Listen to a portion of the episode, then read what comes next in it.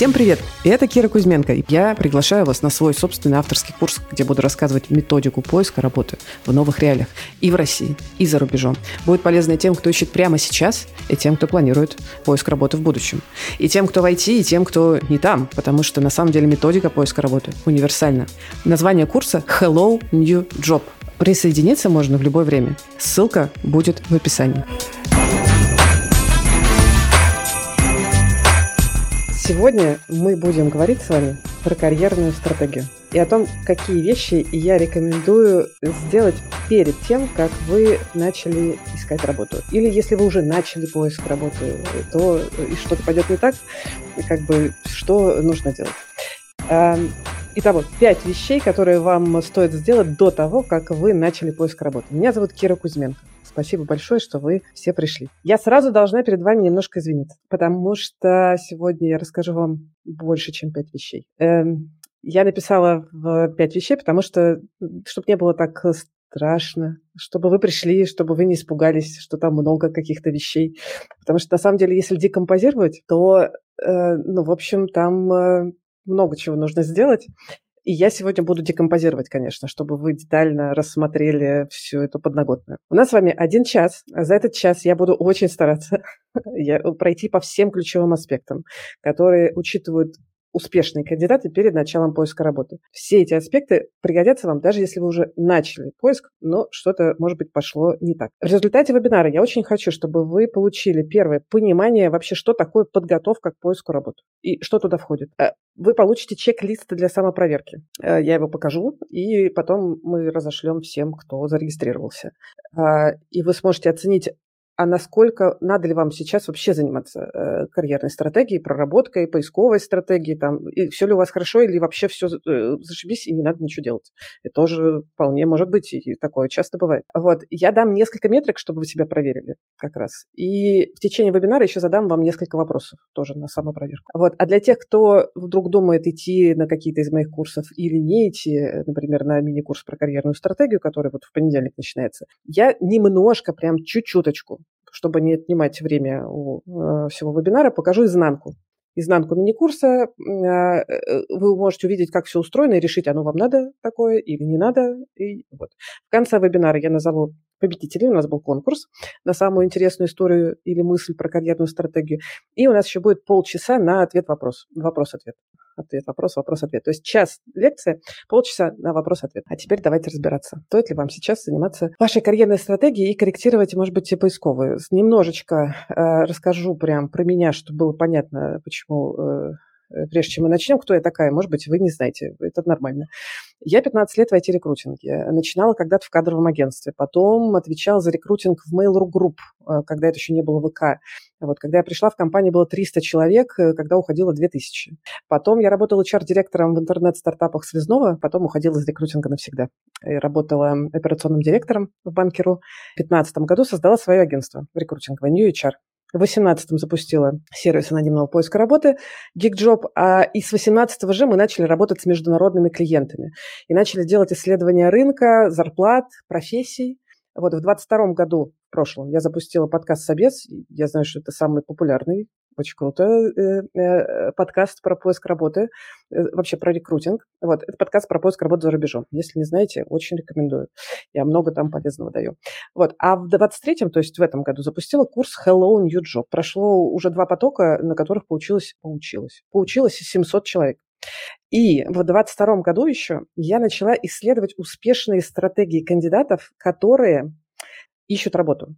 Ну, потому что я отлично знаю сторону Э, рекрутеров и нанимающих менеджеров. Ну, 15 лет э, свое агентство отлично знаю, э, какая логика у рекрутеров и нанимающих менеджеров, как они принимают решения, почему они отказывают, почему они не отвечают, что делать, чтобы выделиться на фоне других кандидатов, как вести себя на собеседовании. Я это все прекрасно понимаю, знаю, могу рассказать, даже научить. Но мне кажется важным изучать и другую сторону то есть э, кандидатскую. То есть я не кандидат, я, поэтому я интервьюирую успешных кандидатов. чтобы выяснить, какие у них успешные стратегии поиска, кстати, на разных рынках, и как они формируют свои карьерные стратегии, какие фишки им помогают при поиске. И все это я положила в основу моей системы поиска э, работы, которую преподаю. Я недавно читала, там около сотни самых разных специалистов, которые я проинтуировала, они успешно нашли работу и в России, и за рубежом. И я хочу один момент рассказать интересный. Э, то, э, понимая карьерную стратегию, вы разбираетесь в поисковой стратегии. Так, а дальше? А дальше я вам расскажу интересный кейс один. Эм, я при когда интервьюирую людей, я э, фокусируюсь на IT и тег отраслях. Ну, вы понимаете, да, что в России IT, а за рубежом надо говорить тег. И для интервью я всегда выбирала тех кандидатов, которые работают в IT-компаниях. Э, неважно кем, хоть продавцом, ну, селзом, хоть разработчиком, главное, что IT-компания.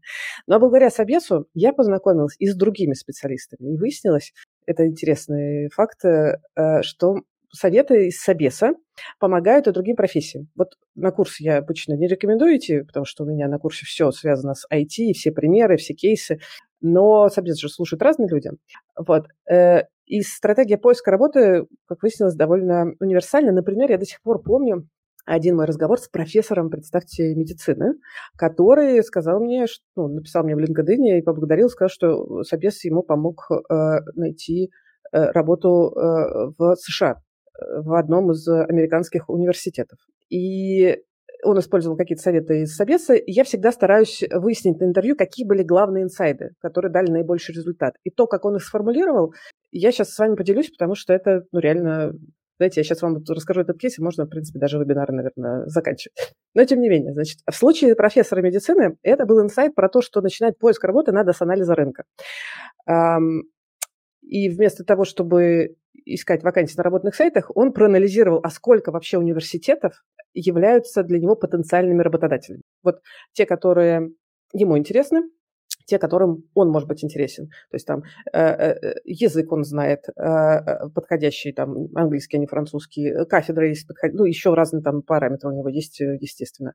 Вот, оказалось, что их всего 60 по всему миру. Вот, потом эм, второй инсайт, ну да, второй инсайт у него был про то, что надо искать бизнес, а не вакансии, что в релевантные бизнесы можно откликаться, даже если нет вакансий. Вот, и третий инсайт был про то, что самая эффективная стратегия знакомства с компанией, неважно, есть там сейчас подходящий подходящей вакансии или нет, через рефералы или через нетворк. И он оценил, кто из его нетворка может представить его руководство этих университетов, 60. Оказалось, что у него есть нетворк достаточно для 8, по-моему, 8 университетов, насколько я помню. И при этом открытых вакансий там не было э, нормальная, в общем, история. Он изучил все очень внимательно, каких профессоров каждый из университетов предпочитает нанимать. Он посмотрел LinkedIn, он посмотрел там списки, он посмотрел, кого нанимают, кто там вообще работает. Посмотрел, э, что там выделяется. Э, оценил, какие у университетов профессиональные амбиции. Э, там один из критериев, э, кто знает, индекс Хирша. Чем выше университета он, тем круче. Это про количество научных публикаций и цитирования. Там какая-то формула рассчитывается. То есть он оценил, насколько его индекс Хирша повысит э, индекс Хирша того или иного университета, то есть насколько он перспективный кандидат разных университетов. Он подготовил кастомизированную, представьте, под каждый университет текстовую самопрезентацию. Он подготовил еще резюме, но там академическое резюме, другие, другие параметры, немножко не те, которые мы в IT используем, и отправил рекомендации рекомендателем своим. Его пригласили в итоге всего в один университет, он потратил огромное количество, я знаю, подготовки на каждый из этапов оценки. Он собирал информацию вообще откуда э, только возможно. И у своих рекомендателей, и у нетворк, и нетворк нетворка использовал. И карьерных коучей нашел э, именно в Штатах и с ним поговорил. Э, и специальных преподов на английском нашел, чтобы хорошо подготовиться. Ну, представьте, всего 60 компаний, которые ну, потенциально целевые, ну, у него университеты, и вот как бы вакансий почти нет, и вот один, и надо, ну, как бы много усилий. И в итоге он прошел все этапы, включая тестовое задание, э, и получил офер с релокацией в США. Когда я с ним разговаривала, это, по-моему, начало года было, он как раз готовился к приезду, у него весь процесс занял около трех месяцев. Вообще нормальный срок. Я хочу вас сейчас спросить, кстати, я, э, мне было очень интересно с ним разговаривать, он э, много подробностей рассказал про то, как это устроено в такой академической среде. Как вы думаете, какое тестовое задание дают в США университетским профессорам медицины? Вот я не догадалась. Как вы думаете, что должен сделать профессор медицины в качестве тестового задания в университет. Напишите, если есть идеи. Вот, и я э, хотя бы парочку напишите, я расскажу, какой, э, какой правильный ответ. Да, доктор Супербизон. Это правда. Про пощупать кишочки с другой стороны не поняла. Онлайн-лекция, Руслан пишет. Или шаблон статьи. Презентация, Евгений пишет. Придумать болезнь. Класс. А, написать план курса, лекцию провести. Эм, что-нибудь про детские задачи или тесты на IQ. Умеет ли пользоваться ИИ? Может быть, какой-нибудь на проверку IQ. Кейс при килограмм. Слушайте, ну вот есть правильные ответы исследования и публикации в меджурнале. Это исследование и публикации в меджурнале – это как портфолио, это как GitHub условно. Ну, то есть это нужно обязательно еще на этапе резюме предоставить. Вот, продумать план исследований.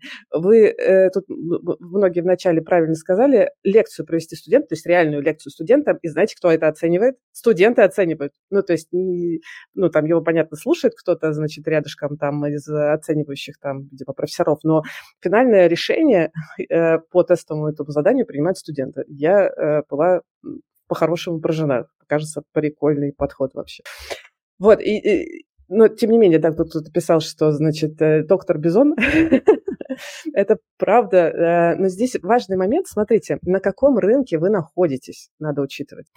А, вот, в принципе, вот то, что я вам рассказала, что он делал, принцип понятен, да, ну, то есть очень много усилий, стараний, а, внимания, включения, э, вот история успеха, и она довольно, честно говоря, универсальна. Ну, то есть, серьезно, вы можете быть хоть профессором медицины, хоть э, разработчиком, хоть джуном, мануальным тестировщиком. Алгоритм одинаковый на самом-то деле. Вот серьезно вам говорю, я многих интервьюировала, и джунов тоже. И джуны отлично есть, э, которые находят работу, несмотря на адский рынок джуновый. А, потому что ну, сначала нужно понять, э, ваша карьерная стратегия, кстати, с каким рынком связана. Я имею в виду, связана ли она с кандидатским рынком или с работодательским. Сейчас мы немножко про это поговорим, потому что это важно. Смотрите, э, если вы находитесь на кандидатском рынке, то вам, скорее всего, регулярно хотя бы один-два раза в неделю рекрутеры пишут сами и предлагают вам вакансии, которые вам действительно интересны. По деньгам, по задачам. И возможно, пишут, ну, один из, на мой взгляд, критериев кандидатского рынка, что вам пишут там рекрутеры из бигтеха, э, э, прям сами.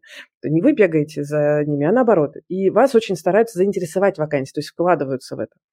И что же делать, если вы на таком кандидатском рынке? Надо ли, э, значит, думать про карьерную стратегию? Надо ли там сейчас как-то корректировать поисковую стратегию? Ну, мне кажется, нет. Ну, то есть вам нужно думать про то, как где взять время, чтобы как можно лучше подготовиться к собеседованию по хардам, чтобы э, продать себя на максимальный грейд, на максимальные условия. Хорошо бы вам э, потренироваться еще в плане переговоров с компанией на этапе оффера там, про деньги и условия. Вот, ну и понятно, про карьерную стратегию всегда полезно думать, но если у вас прямо сейчас стоит задача поиск, ну, найти работу, вот у вас уже есть входящий поток, ну как бы выбирайте из лучшее из предлагаемого и формулируйте для себя долгосрочную карьерную стратегию, там, куда вы там планируете там, прийти через 3-5 лет. Вот этот прекрасный вопрос, который вам задают на собеседовании, э, про кем вы видите через 3-5 лет, хорошо бы вы себе задали, чтобы понимать, как вы туда придете, с учетом того, какие задачи вы сейчас будете делать и в какую компанию вы приходите, как это дальше повлияет на вашу карьеру. Это кандидат кандидатский рынок. Я знаю, что сейчас, ну, у нас сейчас на самом деле рынок э, везде, везде, везде очень такой разноплановый, скажем так. Есть люди, которые говорят, в смысле проблемы с поиском работы? Какие проблемы мне рекрутеры пишут тут прям пачками? А кто-то говорит, вообще нет вакансий. Э, и вам нужно ну, осознать, вы где сейчас находитесь. Потому что вы сейчас, кстати, можете находиться на рынке кандидатском, в смысле, вам пишут и говорят, приходи, приходи работать, но вам этот рынок не интересен, вам интересен другой рынок, и там вы на работодательском рынке. Что такое работодательский рынок? Если вы на работодательском рынке, признаки, то рекрутеры вам, скорее всего, пишут редко. А, может быть, вообще не пишут. Э, ну вот э, один из критериев я прописал, что реже, чем один раз в две недели, например, пишет рекрутер вам входящий. Это вполне такой э, триггер работодательского рынка. Если предлагают они вам вакансии, то они не очень интересные вам, ну то есть совсем, мягко скажем. И один из очень понятных критериев – это конверсия откликов в собеседовании. То есть вам на работодательском рынке приходится искать работу самому, вам приходится искать вакансии, откликаться туда, и ваша конверсия, вот я я, понимаете, я сейчас написала цифру, что там на 30 откликов меньше 1% приглашений на собеседование. На разных рынках чуть по-разному, может быть, зависит от грейда, зависит от э, самого рынка. Но вот это довольно универсальный критерий. Вот на большой там дате моих интервью я могу сказать, что вот такой критерий я бы, ну как, точку, а, а, а, как это, отскока брала бы. Вот. И э, на работодательском рынке от вас практически всегда ждут, что вы очень подробно расскажете, почему вы мечтаете работать в нашей компании, потому что ну, это один из тоже из критериев отбора, потому что кандидатов много, конкурентная среда. Вот. Я, чтобы было еще понятнее про работодательский рынок, я чуть-чуть сделала м- э, поговорим немножко про блокеры. Э, блокеры, которые как раз мешают вам найти работу. А, признаки, блокеры. Э, это если вы ищете работу в новой для вас стране или в новой для вас отрасли. И при этом вы, например, целитесь не в русскоязычную компанию. То есть у вас нет опыта ни в иностранной компании, нет опыта в этой стране, нет опыта в этой отрасли.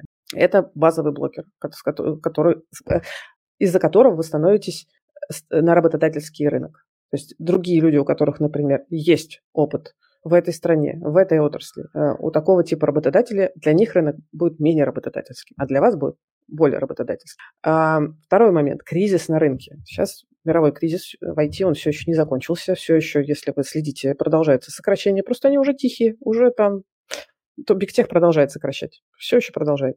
Вот. Эм, и тут надо обратить внимание, в какой стране, если мы сейчас говорим про в России, кстати, э, дефицит э, кадров настолько огромный, что я уже не вижу особого кризиса, если честно.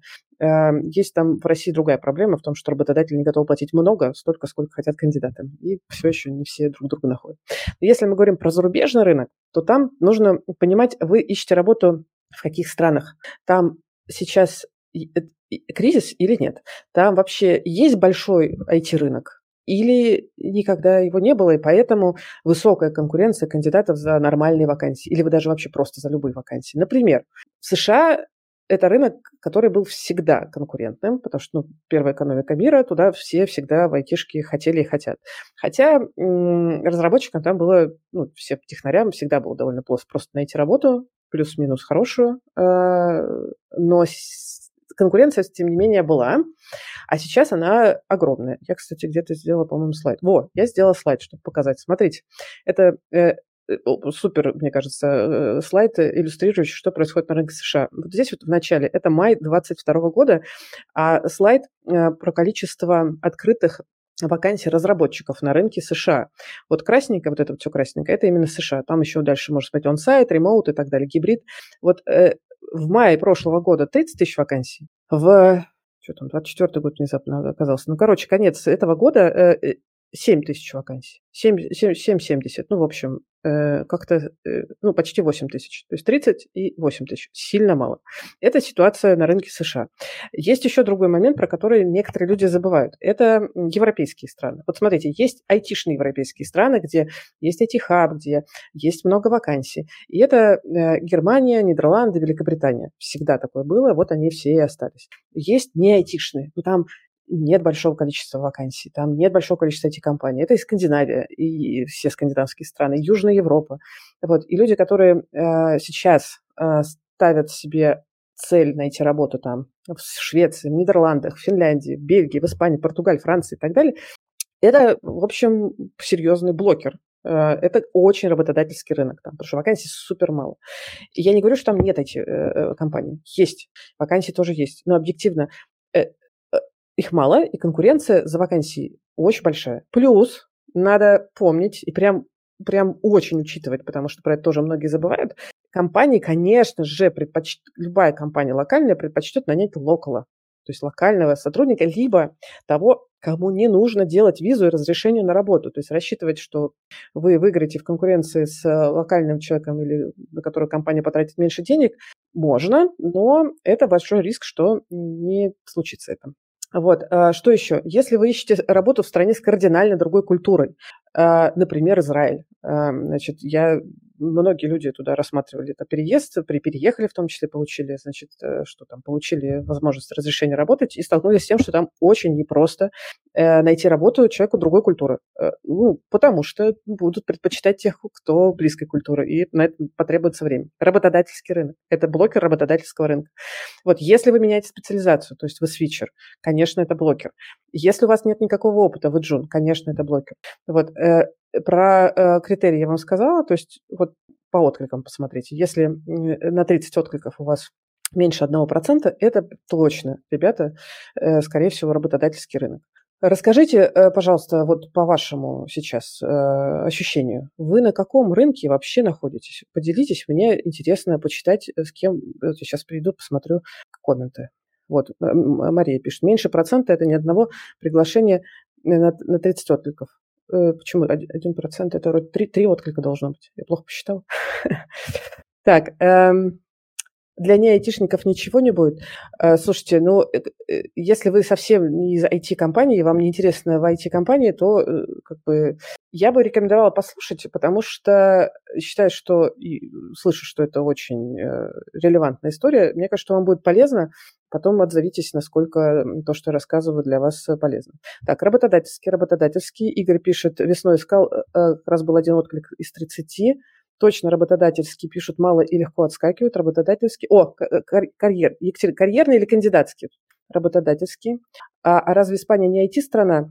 Э, нет, э, Испания не IT-страна, э, так же, как и Финляндия, так же, как и Франция. То есть там есть IT-компании, я не спорю, но там их в среднем сильно, мягко скажем, сильно меньше, чем в Нидерландах, эм, Великобритании и Нидерландах, а, Германии и там сильно меньше международных компаний. В общем, нет. Работодательский, работодательский. Осенью писали раз в неделю, сейчас не пишут. Чем работодательский отличается от кандидатского, спрашивает нас Серос. Только что рассказала. Так, а, я думаю, работодательский, так как матч по зарплатам отсутствует. Это тоже э, э, один из признаков. Три блокера трех, э, пишет Мария. Я очень... Я на чем-то среднем, пишет Германия. Ага. Свитчер, новая отрасль, да, это работодательский. А, так, Венгрия – это IT-страна? Нет, э, это не IT-страна вообще. То есть в таких э, э, ситуациях вам прям нужно… Ладно, мы сейчас до тут дойдем, сори. Нет, Венгрия не IT. Кандидатские, но блокеры тоже есть. Отлично. Давайте тогда посмотрим, что стоит делать. Сейчас, секундочку. Тоже работодательский пишут. Я вижу. Спасибо большое, что написали. Мне стало понятнее. А то вдруг вы сейчас все сказали бы кандидатские. Такая, ну, все тогда, расходимся. Хорошо. Ну, что делать, да, что делать? Что делать, если вы оказались в явно конкурентной среде э, на работодательском рынке, и к вам, ну, не стоит, мягко скажем, очередь из классных работодателей мечты? На самом деле, есть одна, конечно, печальная вещь, печальная, печальная. Э, печальная вещь в том, что вам надо учиться быть классным кандидатом. И сейчас не, расстраивайтесь. Э, дело в том, что этот навык, э, пока вы были в России, на российском рынке или там на восточноевропейском рынке, я знаю, что э, разные ребята к нам приходят, этот навык у вас мог быть вообще не сформирован до 2022 года, потому что, ну, не нужно было. Нормально все было на айтишном, восточноевропейском, вообще глобальном рынке. Отлично все было, он рос как на дрожжах. Э, вот ни, ни, никто практически не формировал эти кандидатские навыки. Никто не учился быть классным кандидатом. Палку воткни, э, напиши там слово продукт менеджер Java, аналитик, не знаю, там, бездев из IT, все, тебя, значит, сметут. А сейчас не так. Вот. И я, конечно, расскажу вам, э, что именно делают классные, успешные кандидаты, изнанку рынка. То есть, что именно ждет от вас рекрутер, нанимающий менеджер. Э, почему? Ну, точнее, так, сегодня я вам не расскажу, конечно, все это. И вот систему поиска работы не дам. Для этого приходите на курс. Э, вот и там есть большой курс э, про курс-тренинг. Вы получите прям систему поиска работы плюс тренировку, отработку всех навыков. Или на мини-курс вот про карьерную стратегию приходите. Там вы поймете, как надо корректировать вашу текущую поисковую стратегию, исходя из реалий рынка. Вот. Э, пару слов, пару слов Почему надо идти на курс, если ну, считаете, что надо, объясню. Смотрите, информации много, я ее даю горстями, я вот собес реально послушать очень многим, его достаточно. Э, вебинары э, есть, э, я в публичном доступе уже дала как минимум два, две больших практики, которые мы проходим на самом курсе. это светофор и карьерный шкаф. Я обязательно положу в описании к видео, и когда будет рассылка после вебинара, там тоже будет, получите э, ссылки на это все. Вы все это можете найти, изучить сами. Но я точно знаю, что знать, как надо, это не равно применять. Эм, и ну, я сама по себе так тоже сужу. Я знаю, что люди взрослые учатся только через практику. Вот. И э, а, с одной стороны нужна практика, а с другой стороны нужна еще обратная связь. И на курсе я даю и знания, куда же без них, это лекции, я даю домашки, чтобы была конкретная вещь, и я даю э, формат с обратной связью, с фидбэком, с рекомендациями, с практиками для отработки всех навыков, э, которые вам нужны. Вот, поехали дальше. В общем, думайте, надо вам или не надо, а я вам пока расскажу, э, чтобы, э, возможно, вы все сделали сами, без всякого. Смотрите, значит, давайте вот еще поговорим про что. Какие главные ошибки карьерной стратегии я вижу у кандидатов. И я как-то обобщила до трех, э, тоже особо не декомпозировала. Ну, давайте вот посмотрим. Сейчас вы, возможно, себя где-то узнаете. Искать работу без карьерного фокуса. Это такая ошибка, которая может привести к тому, что вы ну, либо увлечетесь какими-то не теми направлениями, либо вы будете немножко как бы распыляться и искать все подряд, вы потеряете время, или вы согласитесь, согласитесь на то, что заведомо не хотите. Такое бывает. Вот. Э, ошибка карьерной стратегии не изучать рынок, не анализировать фидбэк, который вы получаете с рынка, и не менять свою стратегию, исходя из этого фидбэка. Э, я встречаю кандидатов, которые прям пытаются пробить лбом эту стену. Э, вот, я, извините, я сейчас приведу, ну, не приведу пример, а просто возьмусь за Венгрию, которую кто-то там написал про Венгрию, IT-страна, не IT-страна. Вот хороший пример Венгрия.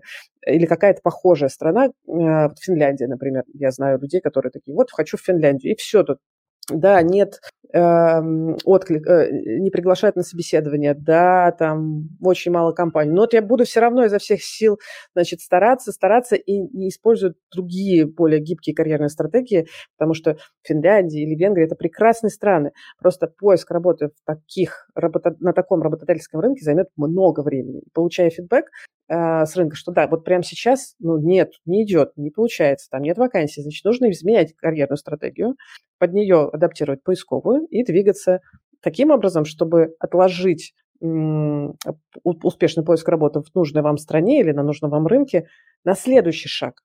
Вот это тоже важная вещь, которую очень многие э, не делают. Не делают и супер демотивируются, потому что ну, сложно. Вот. Про это мы сейчас тоже немножко поговорим. Значит, и очень важный момент, который многие тоже не делают, это они ну, не ставят дедлайнов. О, без дедлайнов вы можете потратить время на то, что не приносит результата и довести ситуацию до того, что у вас закончатся ресурсы на поиск работы, а если дедлайн есть, то вы понимаете, вот, уже близок дедлайн. И вот у меня тогда есть запасная карьерная страт... поисковая стратегия, например. Вот, э, и я буду соглашаться тогда на работу вот такого плана. Это тоже важный момент, чтобы были разные планы у вас. Мы, в общем, тоже про это э, много говорим и делаем. Э, дедлайн супер важен обязательно нужен, он прям очень нужен. Вот, э, вот, кстати, вот я еще тут цитата, оказывается, нашла. Смотрите, значит, человек, это, по-моему, из какого-то из э, потоков, но я не помню, с какого. Значит, смотрите, э, мне очень понравился этот пример, потому что он такой яркий. Э, человек пишет, у меня есть резюме, я периодически откликаюсь на вакансии. Ну так, левой ногой. Не адаптирую резюме, хотя знаю как. Мне лень идти на собес, я вообще не готовлюсь. Скорее всего, очень плохой результат человек получает. Так бывает не всегда, но часто. И когда я прошла курс, а, это человек с нашего курса про карьерную стратегию, сори, э, я поняла, что откликалась куда попало. Это было не то, что не компания мечты, это были работы, лишь бы взяли. Но мое чутье, пишет человек, мне прямо кричало, это не то, что тебе нужно. Эм, так, так, так. Когда я а, ну вот, ну тот факт, э, э, так, но факт в том, что надо понять, куда на самом деле ты хочешь пойти работать, э, каких ты хочешь перспектив, какого, какого хочешь босса, какие задачи. Когда я прописала себе все это, сразу отсеяла все ненужные мне вакансии компании, сосредоточилась на целевых. Как-то сразу энергии больше стало, я стала кастомизировать резюме и готовиться к собесам. Качество повышается, энергия повышается. Руки перестают опускаться, когда есть фокус. Это супер важно. Это вот есть э, хорошо составленная карьерная стратегия реально начинается, шестеренки начинают двигаться. И хочу еще три э, ошибки главные стратегии поиска работы. Ну, то есть там у нас была карьерная стратегия, а это стратегия поиска работы. Исходя из карьерной стратегии, вы делаете поисковую стратегию. Распыление. Я уже немножко про это сказала. Откликайтесь ну, как кандидат откликается на все вакансии подряд, а авось выстрелит. Возможный результат, знаете, какой? Э, ну, человек тратит время, ничему не учится. Результата нет, демотивация есть. Продолжать дальше очень сложно. Решение э, проанализировать себя как профи, чего я хочу, э, проанализировать рынок с точки зрения требований к вакансии, сфокусироваться на конкретных ролях, то есть максимальная фокусировку, то есть возвращаемся к карьерной стратегии. А, о, у меня тоже есть тоже цитата. Вместо осмысленного отклика на вакансию, где надо поресечить и тому подобное, я делаю простой и быстрый отклик куда проще. В итоге получаю много отказов и еще сильнее прокрастинирую. Ох, да, я здесь не стала делать много цитат, что такого много. Я видела эти карьерные планы, эм, как люди откликаются. Это, правда, приводит к не очень хорошему результату. Следующая э, ошибка, на мой взгляд, это супер узкий фокус. Вот тут у нас, с одной стороны, распыление, то есть на все подряд, но есть и обратная сторона. Это узкий фокус. Это когда человек категорично целится только в ограниченное количество компаний или там очень определенные вакансии, при этом не очень, мягко скажем, оценивает реалистичность своей цели. То есть насколько действительно имеющиеся навыки и опыт позволяют релевантно э, как-то реально претендовать на эти вакансии. И возможный результат – это расстройство от отказов. Э, сроки поиска затягиваются. Результата нет. Демотивация есть. Продолжать сложно. Прокрастинация. По-моему, у меня есть тоже цитата.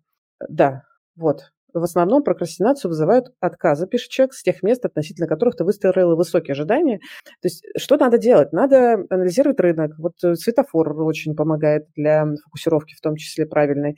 Искать бизнесы подходящие, рассматривать другие сферы, смежные профессии понимать, какие рынки доступны, разговаривать, анализировать. Это важная вещь. Вот. И последнее, но не менее суперважное, это синдром самозванца. Это боль. Э, многих кандидатов я знаю, я сама с синдромом самозванца. Все, кажется, вообще все нормальные люди должны иметь этот синдром, иначе ничего качественного особо не сделаешь. Но, значит, что как проявляется синдром самозванца при поиске работы? Проявляется он так. Я никуда не откликаюсь, потому что я ни на что не гожусь. Пойду сначала поучусь, говорит мне такой кандидат на какой-нибудь карьерной консультации. Или, например, так бывает. Ой, я нашел классную вакансию, но, конечно, я туда не откликнусь. Почему? Ну, там есть э, одна вещь, у которой меня, у меня точно нет. Ну да, она последняя, может быть, там в списке доп. требований, но она же есть, эта вещь это требование. А у меня такого опыта или скилла нету, значит, я не стану откликаться. И, возможно, результат у нас нет результата. Или он случайный, когда человека прям буквально за руку взяли и привели в компанию. Вот. И, кстати, не всегда хороший, хорошая история, потому что не всегда итоговая компания э, отвечает важным человеку параметрам. Вот, по-моему, у меня есть тоже цитата, да, вот, добавляю вакансии в избранные, листаю джоб-борды, но дальше этого продвинуться сложно. Кажется, что всем нужны только люди с огромным опытом, а стажеры жены, как я, нет. Вот и вторая цитата. Долго смотрю на классные вакансии, раздумывая, подходим ли мы друг к другу, а потом они закрываются, и вопрос отпадает. Вот, я, знаете, сделала вот что. Я сделала список вот этих вот багов поисковых при поиске работы, э, шесть штук. Вот можете тоже, пожалуйста, как-то можно прям цифры. Э, делаете ли вы что-то из, этого списка? Ну, например, если вы распыляетесь, откликаетесь на все подряд вакансии, напишите цифру 4. А если вы э, боитесь откликаться на вакансии, делать это редко 6. А если и то, и то, напишите 4-6. Так, а я пока вижу, что вопрос Антон спрашивает, если хочешь с российского перейти э, рынка на международный, ваш курс помогает, так он заточен под это в том числе. Конечно. То есть про Европу и США э, приходите, про Азию не расскажу, а про Европу и США как раз все заточено. Так, я не все успеваю читать. Сейчас. Э, шесть. Шесть люди пишут. Синдром самозванца. Четыре, шесть. Пять, шесть. Класс. Ну, вот я смотрю, три... О, у кого-то аж три цифры. Бинго! У кого больше? Кто-то... Алексей написал все цифры. Так, а, везет тому, у кого одна цифра, правда? Э, я, честно говоря, как в свое время, когда искала работу, сто лет назад, правда, но я вот через это, через все, мне кажется, прошла. Вот почему-то кажется, что если рекрутер э, рекрутит, то у него он должен уметь искать работу. Это неправда. Вот я, э, чтобы искать работу, это отдельный навык, которыми нужно э, заниматься. О, у Гугла Гугловича ноль. У вас все прекрасно тогда. Я за вас очень рада. 3, 1, 4. Кто пишет 6, продолжайте в том же духе, больше вакансий... А, кто пишет 6, продолжайте в том же духе, больше вакансий отстанется. Мария пишет. То есть, э, кто боится откликаться, не откликайтесь, пишет Мария. Добрая женщина. Так. Э, а вот Аня пишет, что я не откликаюсь на те вакансии, которые нравятся, но откликаюсь на всякие дурацкие. Э, у Гугла Гугловича все-таки один, не, не ноль. Фидбэка рынка почти нет. Либо гостят, либо стандартные отписки. Да, это тоже, конечно, э, проблема. Хорошо, хоть отписки есть. Ну, хотя там они автоматические. Окей, спасибо огромное. Мне было важно тоже послушать, э, как это у вас на самом деле. Давайте тогда перейдем к конкретике уже. Смотрите, какой сейчас я открою свою презентацию. А сейчас мы с вами поговорим. Сейчас я подумаю. Я тут не все презентацию вставила. Ладно, не буду вам, потому что времени мало, вот уже 36 минут болтаю, а мне еще где-то, наверное, полчасика рассказывать. Давайте с вами поговорим, а что же вам надо сделать до того, как вы начали откликаться на вакансии. Собственно, то, ради чего вы пришли на вебинар. Сейчас мы пройдемся по N количеству пунктов. Их будет чуть больше пяти, и поговорим про них. Хотя бы верхнеуровнево, а, чтобы у вас а, ну, настро... вы настроились на, на, на эти вопросы и подумали, попробовали поотвечать их себе. Хотя бы так. Значит, смотрите. Первое, с чего надо сделать, это сделать нужно аудит себя как профи.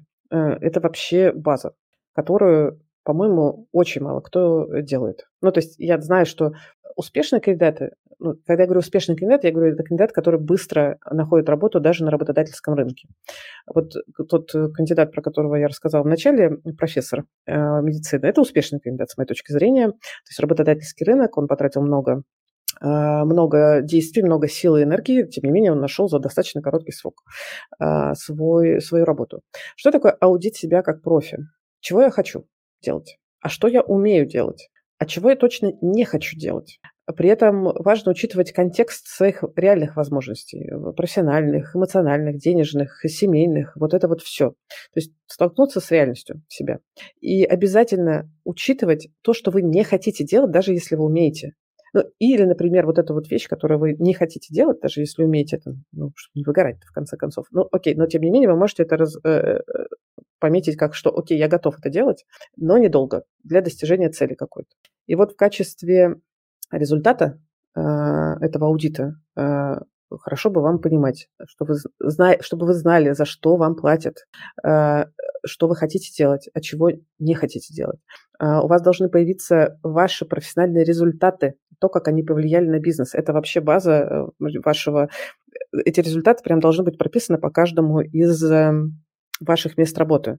А, это база и для резюме, потому что никто не ждет от вас там обязанностей, там ждут только результатов.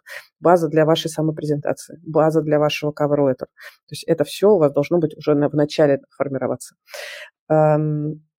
И вы должны точно для себя понимать, куда вам интересно развиваться как профи. Это основа для вашей будущей карьерной стратегии. Потому что если вы будете ситуативно выбирать компании, ну вот сейчас вроде неплохие ребята, побегу туда. Это нормально, кстати. Ну вот бывает ситуация, когда любая работа подойдет, господи, э, отлично, все понятно.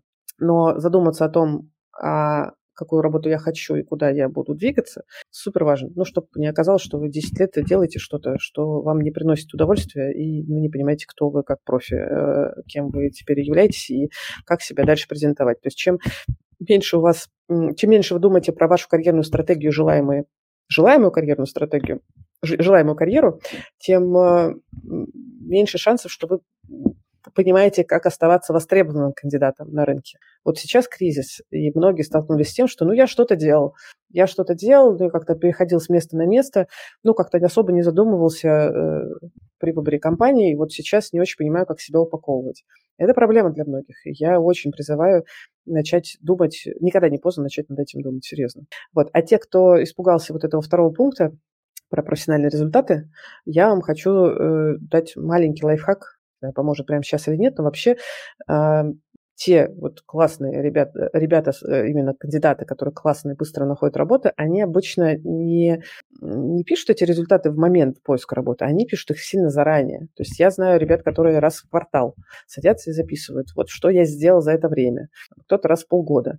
Какие у меня были результаты, какой импакт э, бизнес, э, собирают референсы, там устраивают себе one-to-one с руководителем, если этого нет в процессе, они сами себе это устраивают.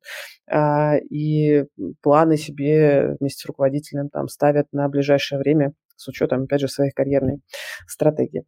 Так что это можно делать и без, не очень болезненно, и постепенно вырабатывать себе привычку. Если вы такого еще не делали, рекомендую э, сделать хотя бы вот по, по, по текущему, вот по последнему месту работы. Вот прям прописать свои профессиональные результаты. Если вы этого сделаете, это будет охренеть, как вам полезно с точки зрения и резюме, и сама презентация. Так, извините, побежали дальше, времени мало. Карьерная стратегия. А, конечно же, а, нужно ее сделать до того, как вы начали откликаться на вакансии, чтобы откликнуться на те вакансии, которые надо. Карьерная стратегия, стратегия бывает долгосрочная, бывает краткосрочная. Э, и из карьерной стратегии, как мы понимаем, вырастает поисковая стратегия. Что такое карьерная стратегия? Где я хочу работать, где не хочу? Какие параметры компании мне важны? Задачи, команды, условия. Что мне важно? А что для меня является красным флагом? какие компании я точно не хочу никогда. Или, а на что я готов согласиться, понимая, что это для меня переходный этап. И вы понимаете, да, что разным целям нужна разная стратегия. И цель, э, цель может быть там, экстра, я хочу прям супер классную штуку.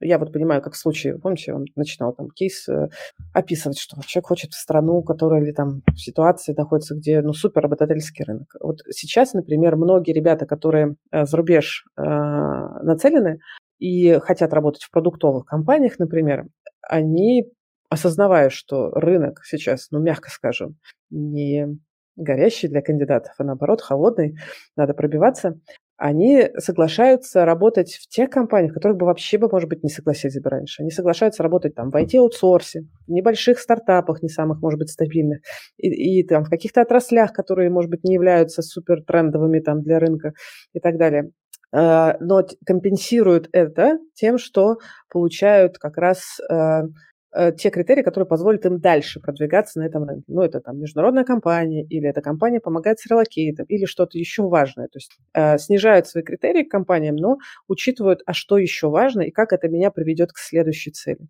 В результате э, разработки карьерной стратегии у вас должно появиться критерий отбора компании, э, гибкая карьерная стратегия в зависимости от разных целей, и итоговое ТЗ на поиск работы прямо сейчас и в идеале еще на перспективу. И надо понимать, что это очень такое, знаете, раздумчивое не знаю, как по-другому сказать, э, действие. То есть это не значит, что в один раз сели, такую карьерную стратегию себе написали, расписали все вот это детально, и все, значит, сидите с этим. Э, вы будете возвращаться к этому и корректировать. Может быть, кто-то прям записывает подробно, кто-то в голове там думает э, и формирует уже исходя из этого поисковую стратегию. Но это э, процесс. То есть у вас будет карьерная стратегия, и вы будете ее, тем не менее, менять, когда будете получать фидбэк от рынка. Ну и у вас будут меняться свои какие-то личные цели. А потом вам нужно а, вообще понять, ресурсы-то у вас есть сейчас. Есть ли у вас ресурсы для поиска работы? Я сейчас объясню. А, ну, даже, знаете ли, физические и есть ли у вас ресурсы. Потому что иногда не надо сейчас искать работу, если вы выгорели в хлам. И максимум, что вы можете, что вы хотите от э, работы, не ходить туда. В таком состоянии не стоит э, идти к работодателю и пытаться себя продать. Никакой работодатель не хочет нанимать выгоревшего человека. Поэтому в первую очередь надо отдохнуть. Так вот, про ресурсы. Это и временной ресурс. Например, ну, если не учитывать, а есть ли у вас сейчас время на такой серьезный, качественный поиск работы, то вообще есть риск не добежать, потратить время зря. Ну, то есть у вас будет, если у вас мало времени, вы не делаете достаточно качественно э, все, что нужно, требуется от поиска работы. Вы, получается, тратите время зря, потому что результата нет. Долго вы демотив... ну, понятно, демотивируетесь и, в общем, э, Потому что люди очень часто, кандидаты очень часто недооценивают, что на подготовку к поиску работы и сам поиск надо вообще-то выделять время. Иногда нужно отказаться от хобби, от встреч с друзьями, чтобы ну, просто выделить время на написание резюме, cover-letter адаптированных, кастомизированных под вакансию, на поиск вакансий, на подготовку к собеседованиям, на сами собеседования, на тестовые задания. Это все требует довольно существенного времени, и я лично считаю, что лучше вот прямо освободить себе это время и вгрузиться целиком, прям качественно проработать это все. То есть поиск работы как проект, э, к этому так относитесь. Найти новую работу и как бы, окей, тогда вы уже закончили эту всю историю. Если вы уделяете недостаточно времени, то вы просто тянете, э, тратите время без результата, и, в общем, всем плохо от этого. Вам в первую очередь. Что еще? Э, обычно учитывают э, кандидаты при, ресурсах, э, при оценке ресурсов. Это учеба с преподом английского, если вы на другой рынок целитесь. Это тренировка прохождения собеседований, мок интервью. Обязательно нужно тренироваться заранее, не надо тренироваться на работодателях. Очень часто люди, используя там какие-то мои советы из системы поиска работы такие, о, нетворк, рефералы. Кира говорит, что это самое первое, что и самое эффективное. Конечно, сейчас я пойду, напишу своему знакомому э, в классной компании, он мне зареферит, идет, его действительно реферят, и дальше он проваливается на собеседование, потому что не выделил время на тренировку. Тренируйтесь, пожалуйста. Если вы не опытный кандидат, а, вам нужна тренировка ответов на собеседование, это важно. Вас не купят за просто красивые глаза. А, вы должны себя продать. Э, факт. Вот. Э, Еще одна важная вещь, это, конечно, тренировка hard skills. Ну, то есть, эм, вот на Yatalks я недавно выступала, и мы там с э, Лешей Башкеевым, ходом Яндекс Клауд, обсуждали эту тему, что ну, тренировка hard skills, э, он привел хорошую метафору. Он говорит, вот если вы спортом, например, профессиональным занимаетесь, и вас зовет там ну, другая команда, и вы знаете, что вы можете выдавать классный результат, но давно как-то не тренировались, может быть, э, именно на этот результат, то перед собеседованием в другую команду вам нужно прям свою форму э, поднять и потренироваться, чтобы показать, что да, я могу этот результат выдавать. То есть, а не считать, что, ну, пусть покупают меня таким, ну, какой я есть. Ну, это плохой вариант. А, поэтому, пожалуйста, подумайте про то, выделили вы достаточно времени для актуализации ваших hard skills. Да. А, некоторым важно выделять время на работу с ментором. Там по разным критериям, руководителям, особенно если ищут работу на новом для себя рынке. А, опять же, книги, курсы, вот э, буквально, если кто-то идет на курс про поиск работы, то стоит подумать, что это время. Вот мне, кстати, некоторые прям пишут, скажите, сколько времени выделять. Я говорю, потому что это важно. Что в итоге? Ну, в итоге вы знаете, какие ресурсы вам необходимы для достижения вашей цели. Это э, критерий. Значит, дальше оценка сроков. Ну, то есть вы знаете, что вам надо делать, и теперь надо понять э, дедлайны. И в идеале бы иметь э, какой-то проект, ну, хотя, хотя бы в голове. Опять же, все люди разные. Я вот не проектный менеджер, э, я проектный план не пишу. Но некоторые пишут прям проектный план поиска работы с дедлайнами. Вот. Но что вам важно понимать? Что вы знаете критичные свои дедлайны. Вы понимаете, как вы будете менять свою стратегию в зависимости от них. И вы знаете, сколько времени у вас будет уходить на разные этапы поиска работы. И имеете достаточно времени, чтобы сделать это качественно. Вам надо оценить, какие сроки вы бы хотели найти работу, какие сроки вам критично найти работу, и что вы будете делать, если вы не найдете работу в критичные сроки. Это важно. Анализ рынка. Анализ рынка, я имею в виду и анализ сферы, и отрасли, вот все, вот это вот, где вы намерены искать работу. Это оценка реальности. На самом деле, то, что вы сейчас делаете, вот вы пришли ко мне, это анализ рынка. Вы молодцы.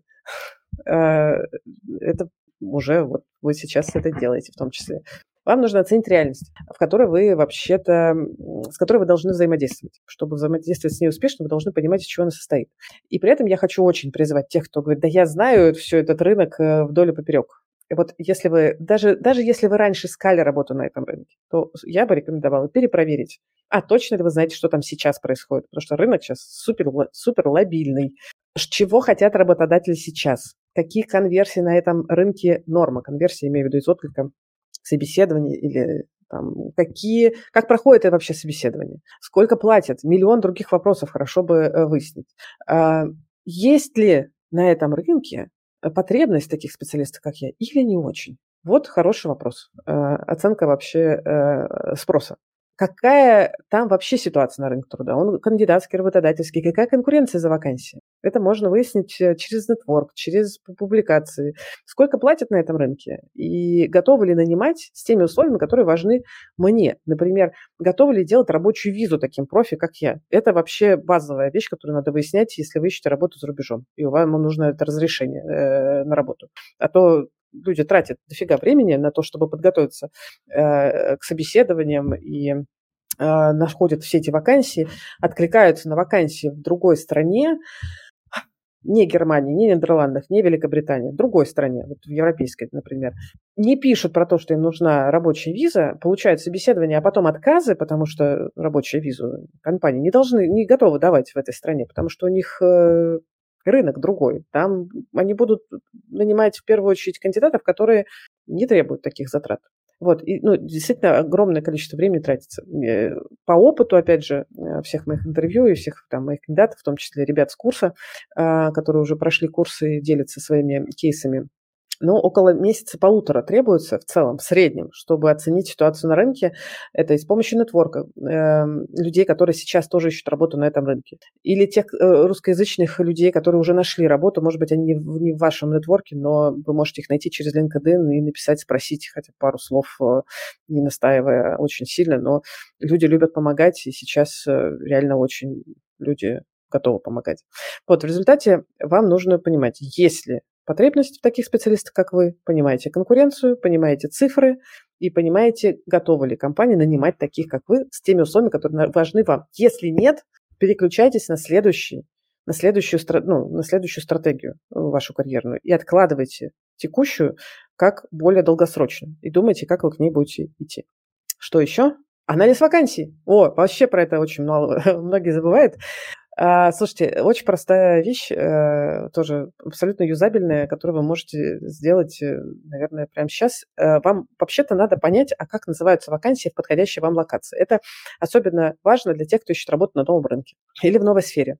Например, очень простой пример. Вот у нас в России, в русскоязычной среде, давайте так скажем, принято называть тем лидов тем лидами. А, например, в Штатах нет, ну и в Европе. Очень часто слово «тимлит» вообще может не использоваться. Будет использоваться слово «менеджер». Не тимлит дата сайенса, а дата сайенс менеджер.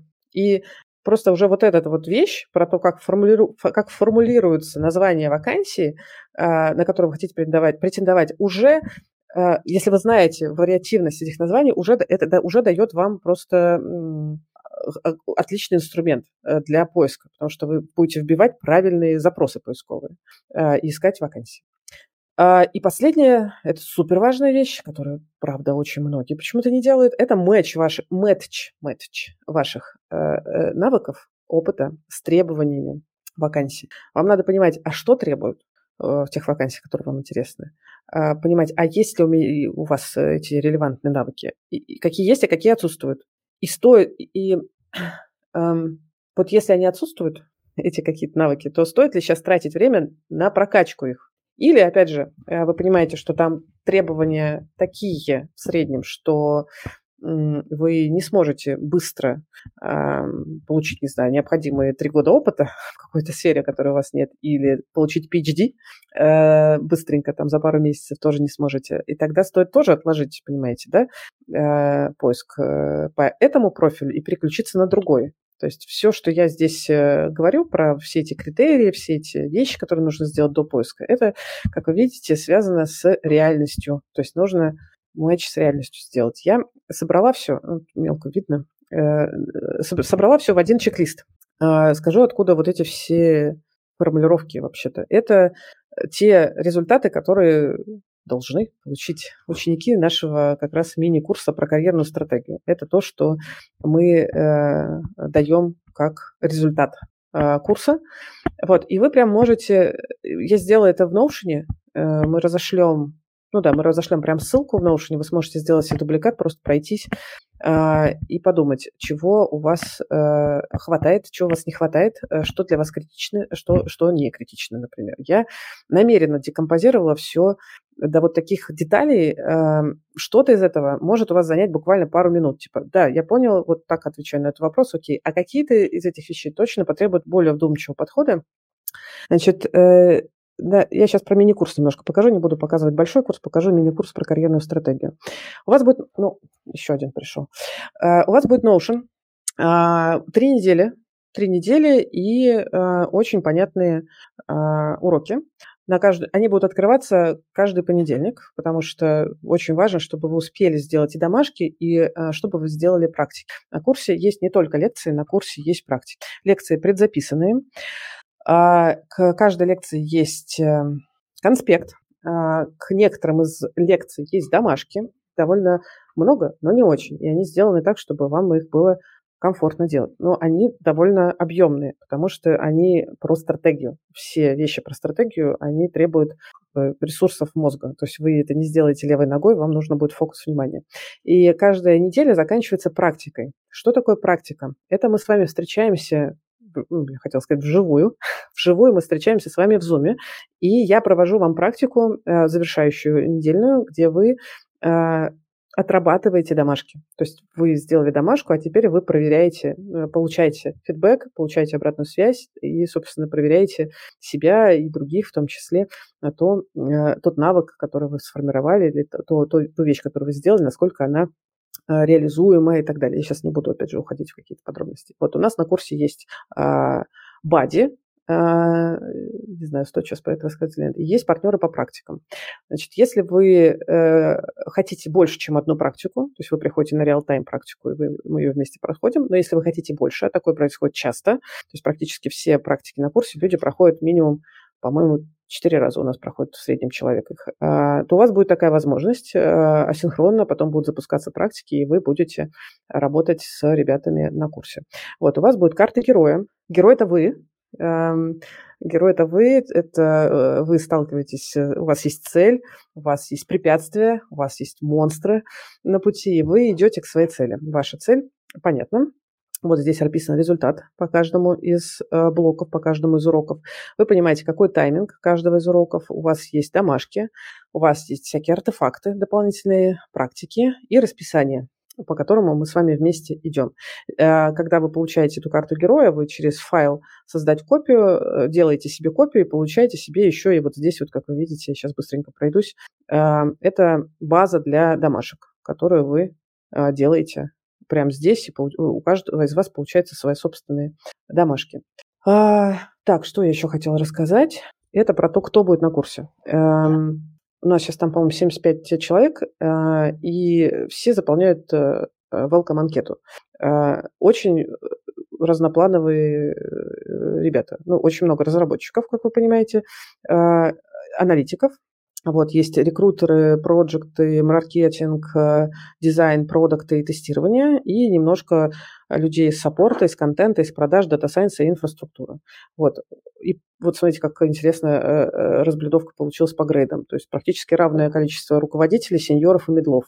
Э, есть свитчеры и совсем немножко пока джунов. Не знаю, как будет дальше. Вот это те люди, с которыми вы будете проходить вместе курс. Сейчас я э, почитаю ваши комментарии. Как отличить синдром самозванца с «пойду поучусь» от того, что ты принял взвешенное решение стать более лучшим кандидатом? Хороший вопрос. Я не смогу ответить вам э, супер э, универсально сейчас, но давай попробуем. Э, потому что я прям даю инструмент оценки. Это, это, это комплексное, это, мой ответ будет комплексный. Все зависит от того, вот я, допустим, давайте представим ситуацию. Вы, так, вы говорите себе, окей, я хочу, не знаю, попасть вот в эту компанию или вот на такую роль. Мне надо научиться. Это объективная реальность или это не объективная реальность? Надо проверить реальность. Надо, у нас на курсе есть такой инструмент, как карьерный шкаф. Это вот про мэтчинг. Мэтчинг ваших навыков и опыта с э, вакансией. И есть э, правило. Э, откликаться нужно, если у вас 70% матча есть. Тоже плюс-минус процент и так далее, но вот условные там 70% это уже некоторая метрика, которая вам позволяет понимать, откликаетесь или нет. И вот, наверное, я бы так сказала, если вы все еще не откликаетесь, хотя у вас есть 70% э, или даже больше, соответственно, и вы все еще не откликаетесь, считаете, что вам еще надо немножко поучиться, это уже критичный синдром самозванца, который мешает вам эффективно искать работу. Наверное, так. Как сделать, чтобы рекрутеры в LinkedIn из Нидерландов э, и Великобритании видели, что я рассматриваю работу в компаниях с этих стран и быть у них в поисковых выдачах? Поми... Э, Алекс, надо в LinkedIn написать э, локацию и можно ее менять. Э, нужную локацию, я имею в виду. Тогда сразу поедете в поисковой выдаче. Юрий спрашивает, книги, есть ли что-то почитать на ночь, э, что поможет при поиске работы? Э, харды, ну, для hard skills книги, конечно, я бы рекомендовала, я не знаю, какие вам нужны, но там книги, курсы и так далее, это база. Где лучше всего искать собеседников для мок-интервью? Слушайте, везде. Вот, э, моки супер важны. Э, я на курсе их делаю, на большом, правда, курсе, потому что собеседование проходим там в обязательном порядке, э, в неограниченном количестве, сколько хотите, столько и получаете. Мэтчинг по специализациям есть. Вот, если вы не идете ко мне на курс, то пойдите к друзьям, знакомым, экс-коллегам. Загуглите мок, платформу мок интервью. Э, напишите пост про это, если вы открыто ищете работу. Есть какие-то миллионы разных чатиков и так далее. То есть это гуглится очень быстро. То есть люди пытаются как-то там организовываться. То есть вам нужны э, для МОКов э, либо рекрутеры, если вам нужно отработать основ, там рекрутерский скрининг, типичный вопрос на собеседование, это отдельная вещь. И вам нужны для МОКов, для хардовых интервью, вам нужны люди вашего грейда или, или выше, или, может быть, сильно выше, нанимающие менеджеры, для отработки хардового собеседования. Можно пойти а, к менторам. Вот есть Get Mentory, прекрасные ребята, там можно посмотреть, попробовать. Так, а, так, что делать, э, если работодатели открыто говорят, что ты крут, но денег нет? Слушайте, ну это прям разговор, у нас, у нас с вами должен быть, чтобы я как-то адекватно ответила, потому что у меня сразу несколько вопросов возникает. А вот этот работодатель, который вам говорит, ты крут, но денег нет, он вам интересен? Если да, то это вопрос переговоров. Ну, то есть что, ну, э, как бы, если я вам интересен, а вы мне интересны, то давайте обсудим, в каком формате Э, э, мы с вами можем быть друг другу полезны. Это вопрос партнерских переговоров. Потому что, возможно, действительно это крутой работодатель, и вам супер будет полезна работа над его задачами, но у вас действительно зарплатное ожидание, которое он не может потянуть, может, это стартап или что-то еще. Вот. Но вы, вы можете полезно быть по-другому. Например, проектная работа, например, там фрилансом, например, ну, какой-то разовой работы. Вот. Такое часто бывает, или там некоторые ребята делают там 2-3 работы себе. Это тоже как временное решение нормально. То есть 2-3 в смысле не на full тайме то есть part-time. Это тоже нормально. Э, то есть я бы я бы поисследовала бы, короче, этот вопрос, э, поговорила бы с работодателем про это, что на самом деле они имеют в виду, и действительно готовы ли они, ваша эксперт, нужна ли вам действительно им ваша экспертиза или это отговорка. Ну, потому что это может быть и отговорка, отказ, завуалированный отказ. Сколько стоит курс, спрашивает Александр Хадыков. Э, значит, Александр, курс про мини, про вот эту карьерную стратегию. Он стоит 8 800. Вы можете купить его чуть дешевле, если сделаете шер а, шер моего поста про курсы, получите 10% скидки, там это будет 7 900. Эм, так, объективно. Да, спасибо, Глеб. Э, Глеб. Как дела в HR-сфере за границей на российском рынке? Большой вопрос общий. Как никогда, я сейчас быстро отвечу, э, как никогда э, на рынке среди чаров требуются в первую очередь люди, которые умеют опираться на данные. А, начиная от простых рекрутеров, заканчивая HRD, а, э, бизнес хочет видеть сейчас HR, которые умеют считать. Умеют считать э, цифры, умеют считать прибыль для бизнеса, умеют считать свой импакт и делать его более и более эффективным. Таких э, рекрутеров, HR, HRBP и прочих нанимают активно. Как побороть свою неуверенность при переходе в новую для себя сферу, сферу IT? До этого не соприкасался с ней вообще, прошел годовые курсы переквалификации. Михаил, тут не про неуверенность дело вообще.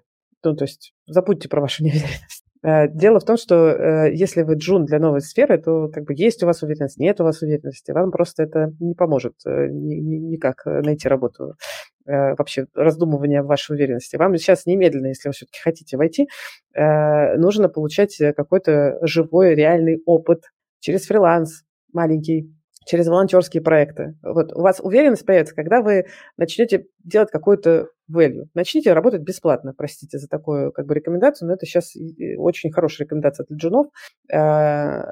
Э, пойдите сделайте кому-то что-то. Э, найдите какой-нибудь нон-профит проект, у которого плохой сайт, если, не знаю, кто вы, э, вот, э, вы предложите свои услуги бесплатно. Сделайте что-то конкретно. Чем больше у вас будет опыта конкретного, тем лучше вы будете выглядеть как кандидат для работодателей, тем больше у вас будет уверенности. Фриланс любой вообще за денежку небольшую. Начните зарабатывать деньги на этом постепенно. Уверенность появится. Можно ли приврать в резюме, спрашивает про опыт работы Алекс если его нет. Например, аккуратно приписать себе работу в вымышленной компании. Я против привирания. А, если вы это делаете, вы делаете это на свой страх и риск. Если вам такое интересно, идите к Антону Назарову, а, прекрасному человеку, который, в кавычках прекрасному, который, честно говоря, сильно портит рынок, потому что из-за того, что сейчас идет вот это вот, э, давайте, значит, наврем раб, э, резюме работодателям. Работодатели же тоже не дураки. Сейчас из-за того, что большое количество людей врут в резюме, ну какое-то количество, давайте, небольшое, но какое, гораздо более большое, чем раньше, на самом деле, э, работодатели начинают ужесточать критерии отсева. Всем плохо. А, я бы постаралась, Алекс, получить какой-то опыт работы. Ну, буквально, вот как я только что рассказывала кому-то выше про а, неуверенность. Михаил, про неуверенность. Ну, получите же его, э, сделайте нон-профит, волонтерскую работу. Кира, я правильно понял твой ответ, что если хочешь э, получить работу в Нидерландах, то нужно локацию выставить в Нидерландах, несмотря на то, что физически нахожусь в условной Армении. Э, не совсем так. Если вы, ответ был мой такой. Если вы хотите привлечь, чтобы ваш профиль в LinkedIn появился в э, поисковой выдаче в LinkedIn для рекрутеров в Нидерландах, ставьте Нидерланды. Поможет ли вам это получить работу или нет, я не могу гарантировать, потому что это от разного зависит. А, так, а, Кира, можно к вам попасть на курс в качестве бади и поддерживать, помогать? Э, только если вы будете учиться на курсе, потому что бади – это обоюдный процесс. Нельзя быть просто односторонним бади. А, так, где найти бесплатную работу, спрашивает Роман. Роман, э, выйдите из дома, посмотрите, э, какие у вас есть бизнесы вокруг. Кафе, обувные магазины, точки с шаурмой, цветочные ларьки. Проверьте, есть ли у них сайт. Э, сделайте им сайт бесплатно. Загуглите нон-профит проекты. Посмотрите, как у них э, сделаны сайты. Я не знаю, кто по профессии, э, но можно найти бесплатную работу. Эм, откройте freelance.ru, посмотрите копеечные работы, например, э, прям вот прям сделайте фильтр самые низкие работы. Это там могут быть, правда, неадекватные э, заказчики, это правда. Вот, но вы в любой момент можете отказаться, если там будет что-то супер неадекватное. Но там будут стопудово ребята, у которых просто нет денег. Нон-профиты всякие разные. Нон-профиты – это э, те бизнесы, которые не зарабатывают. А, Анастасия, про анализ рынка. Вакансии на ХХ в Москве в основном отражают... А, это вопрос. Отражают ли вакансии на ХХ в Москве реальную ситуацию по навыкам соискателя и зарплаты? Или является лишь заманухой? Значит, э, очень общий вопрос. Какие вакансии? Эм, отвечу так, что про зарплату сказать сложно. Мы, например, в свое время анализировали, ну, прям, прям анализировали, прям э, парсили и смотрели просто количество э, вакансий с зарплатой, которые размещены ХХ. Их там около 25% всего. И, конечно, они не отражают реальность. Ну и, конечно, работодатель скорее не хочет размещать э, вакансию зарплаты, поэтому зарплата не отражает. А бывает ли, да, по-другому попробую ответить на вторую часть вопроса, бывают ли на ХХ или на других сайтах вакансии, которые, которых нет на рынке? Бывают. А с другой стороны, могу вам сказать, что на рынке на самом деле больше вакансий, чем на работных сайтах, потому что тоже. Здесь уже по умозрительным оценкам меня и моей команды около 30% вакансий никогда не появляются на рынке труда по разным причинам. Из-за замен, потому что ищут людей на замены и не публикуют, из-за того, что не хотят, чтобы э, эти самые конкуренты увидели это, для топовых вакансий обычно э, характерно. И третье, из-за того, что рекрутеры в этих компаниях не хотят разбирать тысячи откликов, и они ищут прямым поиском. Поэтому э, мой совет – искать бизнесы, а не вакансии. Но про это в двух словах э, не рассказать. А Мария говорит, в Штатах, говорят, все врут в резюме. В Штатах, Мария, есть такой принцип э, fake it until you make it. Э, если в Штатах врут в резюме, приукрашают, давайте скажем так, там не врут в резюме, там очень сильно проверяют рекомендации. Поэтому не надо так категорически говорить. Наши ребята очень иногда удивляются, когда всерьез начинают проверять рекомендации. Вот, не во всех компаниях, но проверяют. Так вот, значит, там если ты что-то приукрашаешь, э, э, кандидат что-то приукрашает в резюме, приукрашает, да, приукрашивает точнее, то кандидат идеально готов к тому, чтобы защитить то, что он там написал, и сделать это наилучшим образом. Если вы также делаете, флаг вам в руки, делайте. Станислав пишет. Здравствуйте. Около года назад видел на вашем сайте информацию о разовой платной карьерной консультации. Сейчас не могу найти. Подскажите, где? Есть. Э, ко мне сейчас бессмысленно записываться. У меня примерно все забито. А вот к моей команде записываться можно. hellonewjob.org slash consulting. Вы можете записаться на карьерную консультацию разовую, вы можете записаться на разбор резюме. И у нас еще есть англоязычный э, формат, э, перевод резюме и спикинг. Э, то есть прям подготовка собеседования на английском с, в коучинг таком формате в том числе. Вот, это все здесь есть. Так, можно ли сейчас, спрашивает человек с непроизносимым ником, можно ли сейчас работать на зарубежные страны, удаленно из России? Может, есть какие-то лайфхаки? Если есть, я про них не знаю. Ну, это прям э, экстра история. Ну, наверное, кто-то работает только... Это всегда какая-то крипта. Ну, через крипту как-то оплачивают, скорее всего, так. И это точно, простите, не какие-то компании первого, второго, третьего тира. Это скорее будут компании там явно не брендовые, всякие черные компании, то есть неофициальное оформление будет.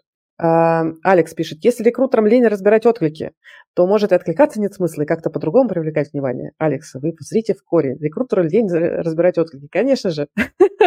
Именно так все происходит. Рекрутер просто ленится разбирать отклики. Алекс, представьте просто на секундочку, вот что вы рекрутер, и вы просыпаетесь утром, идете на работу, открываете ноутбук, и там 5000 откликов. А, ваши KPI при этом, я хочу э, напомнить, как рекрутера, это быстро закрыть вакансию. При этом в идеале, чтобы человек прошел испытательный срок, то есть эффективно закрыть вакансию. Если вопрос быстро и эффективно, вы не будете 5000 откликов рассматривать. Вы э, откроете и начнете действительно быстро очень. У вас, ну, примерно вашего мозга э, хватит примерно на 200, иногда 300 резюме в день. Потом ваш мозг сойдет с ума.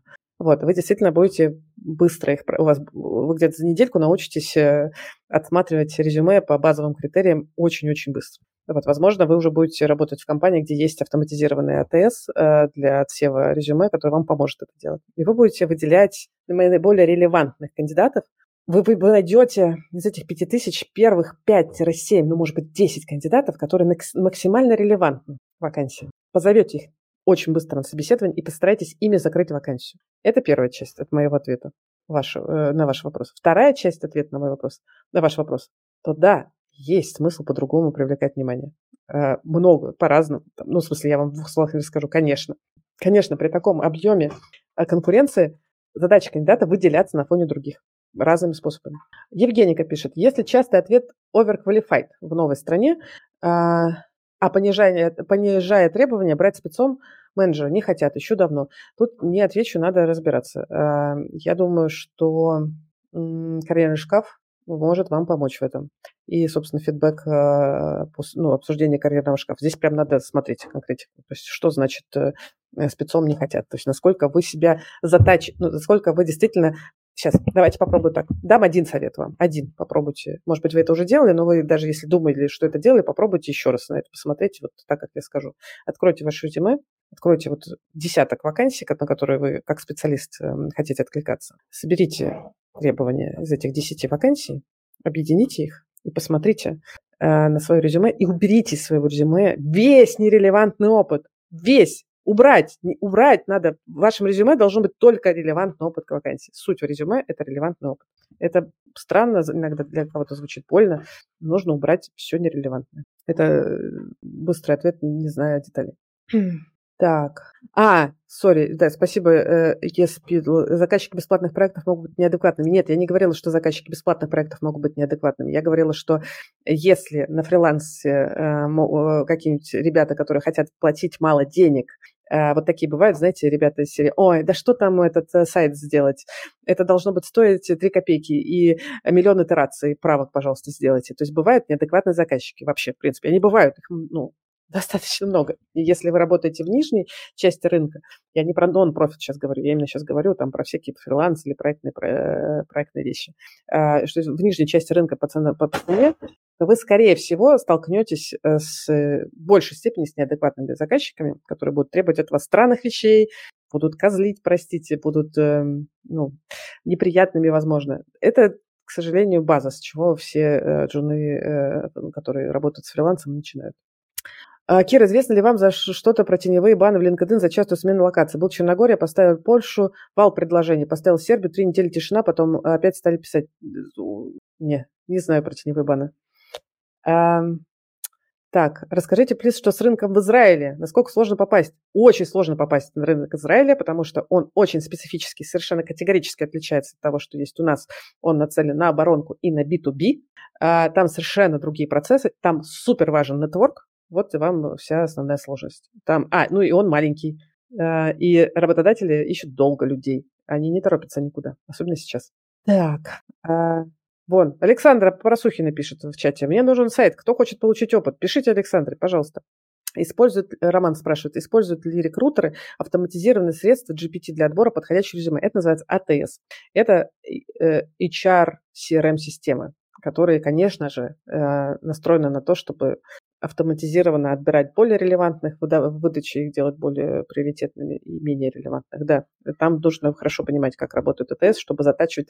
Я как я где-то еще три года назад начала говорить, и сейчас это уже факт, что вы, когда делаете резюме, вам нужно его делать для робота и для человека. И это разные форматы. Еще уточнение о карьерной консультации. Для узкого направление. Разработка инструментов реверсинга компиляторов такая консультация нужна или она для а, работников общих а, направлений слушайте у нас там на сайте есть почта. Напишите туда пожалуйста. Я подключу моего э, специалиста. Мы уточним пару вопросов. То, ну, точно ли мы можем помочь? Если не можем помочь если это вне рамок нашей специализации потому что одно дело специализация другое дело вопрос какой там разные вещи. Если мы не можем помочь мы не возьмемся. Если, ну, если мы сможем порекомендовать кого-то порекомендуем.